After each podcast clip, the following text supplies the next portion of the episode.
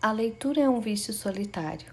No entanto, sua consequência lógica é o impulso de compartilhá-la com outros, de pegar um amigo pelo braço e levá-lo até aquele trecho que tanto nos comoveu, nos iluminou, nos encheu de inquietação e de felicidade. Notas para uma definição do leitor ideal. Alberto Manguel